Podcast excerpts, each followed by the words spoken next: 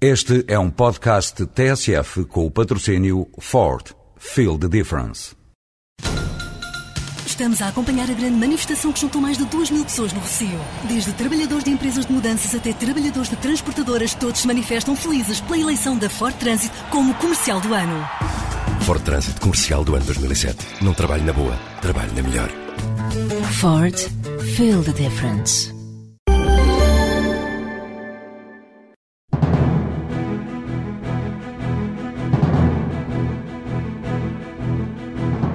Espírito Santo Viagens quer este ano desenvolver ainda mais a atividade internacional. Espanha e Brasil são mercados estratégicos, mas é sobretudo em Angola onde se espera um crescimento maior.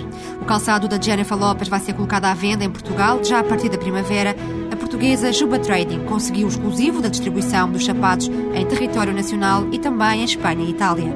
A Roménia oferece inúmeras oportunidades de negócio para o setor da construção. O mercado é avaliado em cerca de 20 mil milhões de euros anuais e está aberto às empresas portuguesas.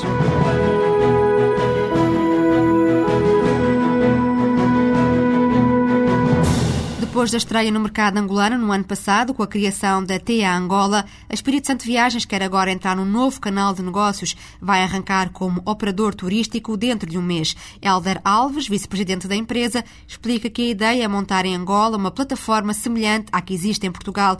Depois da distribuição, a Espírito Santo Viagens quer agora começar a explorar um segmento de mercado que acredita ter um enorme potencial. Temos 70 mil expatriados e claramente identificados a habitarem em Luanda com ordenados superiores à média e em que precisam de um facilitador. Facilitador que lhes facilita o quê? Que lhes facilita a saída ao fim de semana ou férias a partir de Luanda. É esse posicionamento que nós vamos querer. E essas uh, escapadinhas, podemos chamá-las assim, de fim de semana, seriam então também no mercado angolano? Os destinos não. É, o público consumidor é mercado de Angola. Os destinos não. Os destinos tanto pode ser África do Sul, como Seychelles, como Moçambique, como uh, São Tomé, como Brasil.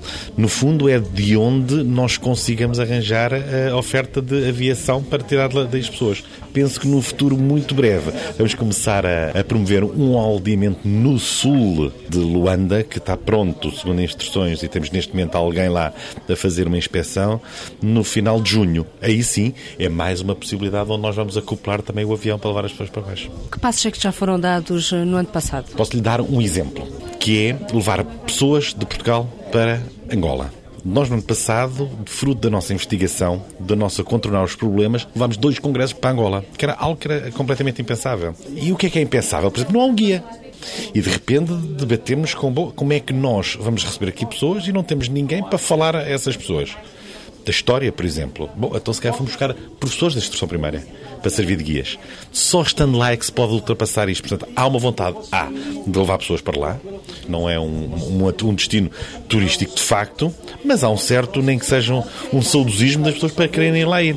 Estava-me a perguntar o que é que nós fizemos. Nós, por exemplo, na área de levar pessoas para lá, andamos a investigar. Andamos a recuperar restaurantes que as pessoas nunca pensaram em servir 20 refeições ao mesmo tempo e nós andamos a fomentar. Comprem novas estufas, comprem cadeiras, metam luz para trazermos as pessoas. Esse é o nosso trabalho e devo-lhe dizer como nota de rodapé, que é uma coisa que me está a apaixonar imenso. E ainda tem, para além destas dificuldades todas, outras ainda mais, mais graves, por exemplo, em termos de alojamento. Como é que contornam tudo isto? Bom, mais grave do que o alojamento é o transporte.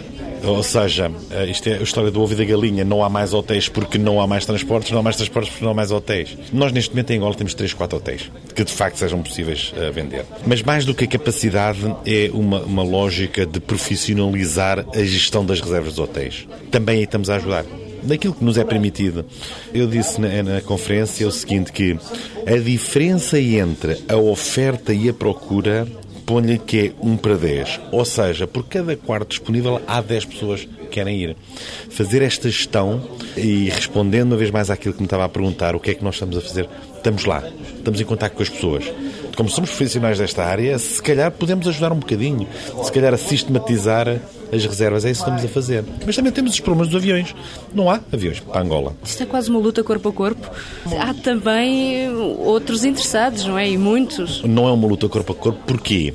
Porque a trabalhar isto somos a única agência que está a operar isto. Porque os hotéis estão habituados a dialogar com quem? A dialogar com uh, o cliente final, a dialogar com a empresa Nós, enquanto agentes, estamos a fazer o seguinte, e aí sim é uma luta, é tentar motivar em Portugal pessoas a irem, por exemplo, a esses dois congressos.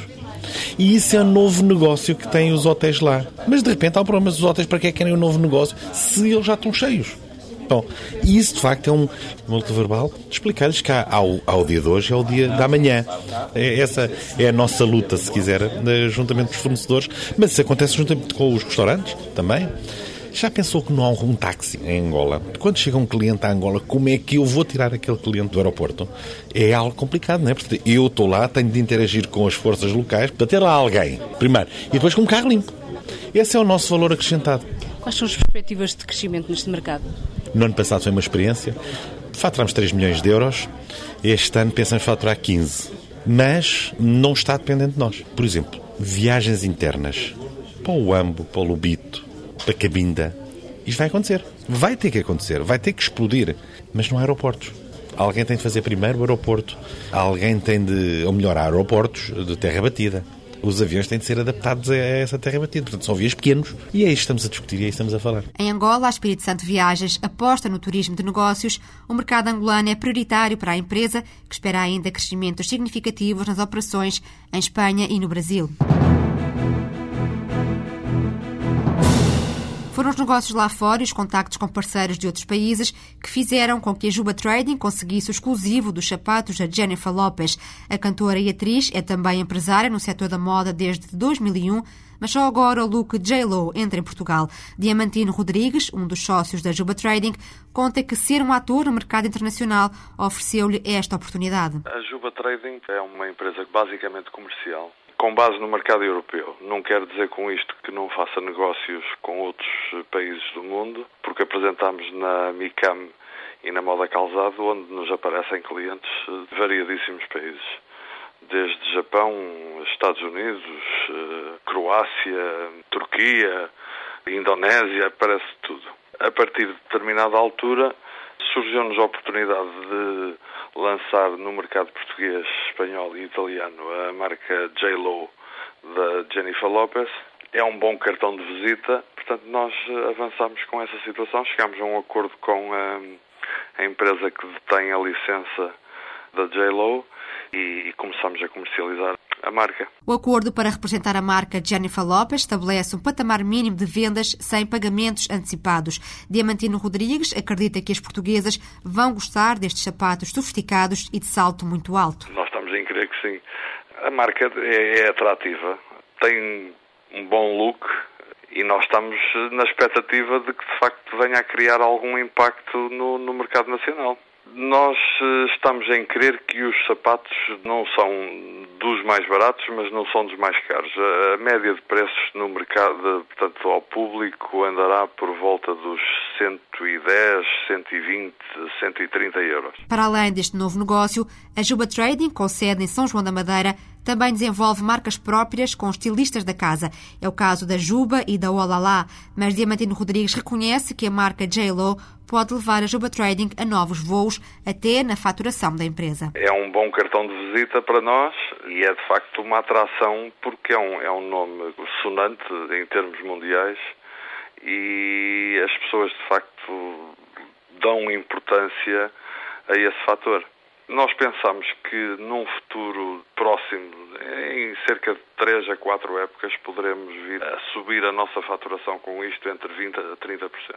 Mas é, é, é, sempre muito relativo, é, é, difícil dar uma previsão, mas esse é de facto o nosso objetivo. A Juba Trading já conta com um escritório em Espanha, uma experiência que Diamantino Rodrigues considera enriquecedora. É bom porque estamos em contacto direto com, com os clientes e temos a oportunidade de lhes mostrar os nossos produtos diretamente. E uma coisa é trabalhar à distância, apesar das distâncias hoje em dia serem muito relativas mas ter interlocutores espanhóis, que, como é o nosso caso, um dos nossos sócios é espanhol, dá outra credibilidade, digamos, junto dos clientes em Espanha. É já na primavera que a Juba Trading vai distribuir os sapatos da Jennifer Lopez. Podem ser encontrados em mais de 30 lojas por todo o país e para breve pode haver novidades. A empresa está a tentar negociar o fabrico do calçado da cantora em Portugal. Roménia é o novo Eldorado das empresas de construção portuguesas que querem internacionalizar o negócio. A operar no mercado romeno estão já várias construtoras nacionais, como a Lena, Motengil Martifer ou a Soares da Costa. Tendo em conta este interesse especial, a AECOPS, a Associação das Empresas de Construção e Obras Públicas, resolveu publicar o Guia de Mercado da Roménia. O presidente da associação, Joaquim Fortunato, afirma que o objetivo é facilitar a entrada de outras empresas neste mercado de leste. Isto vem na linha de um acordo que foi feito entre as três associações do setor da construção, a Associação de Projetistas e a Associação de Empresas do Setor Ambiental, com o ICEP, é que chamamos a fileira de engenharia, cujo objetivo é ajudar na internacionalização da engenharia portuguesa. Dentro desta fileira e dentro deste projeto têm sido levadas a cabo várias ações, em que uma delas foi esta agora relativamente à Roménia, porque, feita uma escutação aos associados das várias empresas, foi um dos mercados alvo que escolheram. E então, nesse sentido, fizemos um estudo e publicamos um, um, guia do mercado da Roménia e, e, foi feito um seminário à volta deste projeto na Roménia. E o que é que o mercado romeno tem a oferecer às nossas empresas? O mercado romeno acho que tem um interesse potencial muito grande, desde logo que é um país do alargamento, este último alargamento, portanto desde o dia 1 de janeiro que é membro pleno da União Europeia e irá beneficiar de, de fundos estruturais de que muito precisa, porque a Roménia é um país com uma grande carência de infraestruturas e tem também uma grande carência habitacional. E, portanto, são dois setores de atividade, quer a construção imobiliária, a construção de habitação, quer de infraestruturas, que irá expandir-se bastante nos próximos anos. E já há interesse por parte das empresas portuguesas em explorar este mercado? Não, há interesse, inclusive já há empresas portuguesas instaladas na Roménia, que eu conheça já três casos, três empresas portuguesas que estão na, na Roménia, constituíram ou compraram empresas romenas e já estão instaladas na Roménia. E há lugar para mais, é isso? Há lugar para mais, há, porque as perspectivas de lançamento de concursos para infraestruturas, nomeadamente infraestruturas rodoviárias e ferroviárias, e por outro lado o parque habitacional que está muito degradado há muito, muito trabalho posto nos próximos anos. No entanto, é um mercado que só estará aberto a grandes empresas portuguesas, às, às médias empresas não será tão fácil penetrar.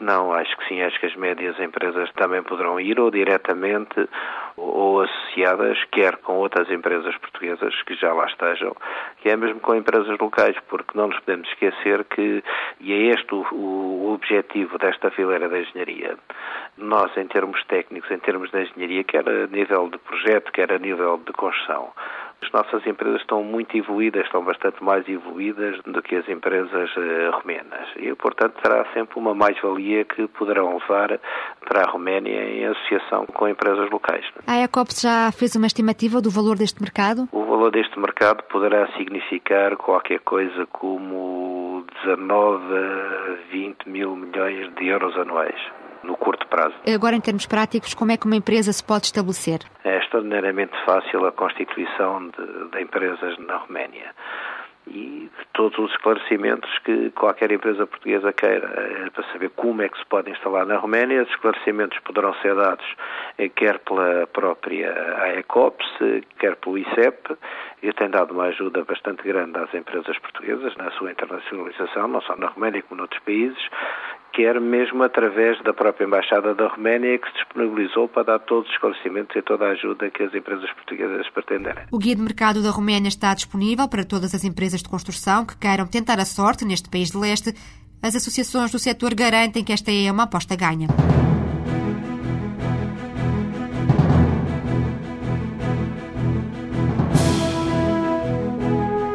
Vários anos com crescimento estagnado, arrancaram finalmente as grandes obras públicas na Roménia. Os projetos contam com o apoio estatal e dos fundos comunitários.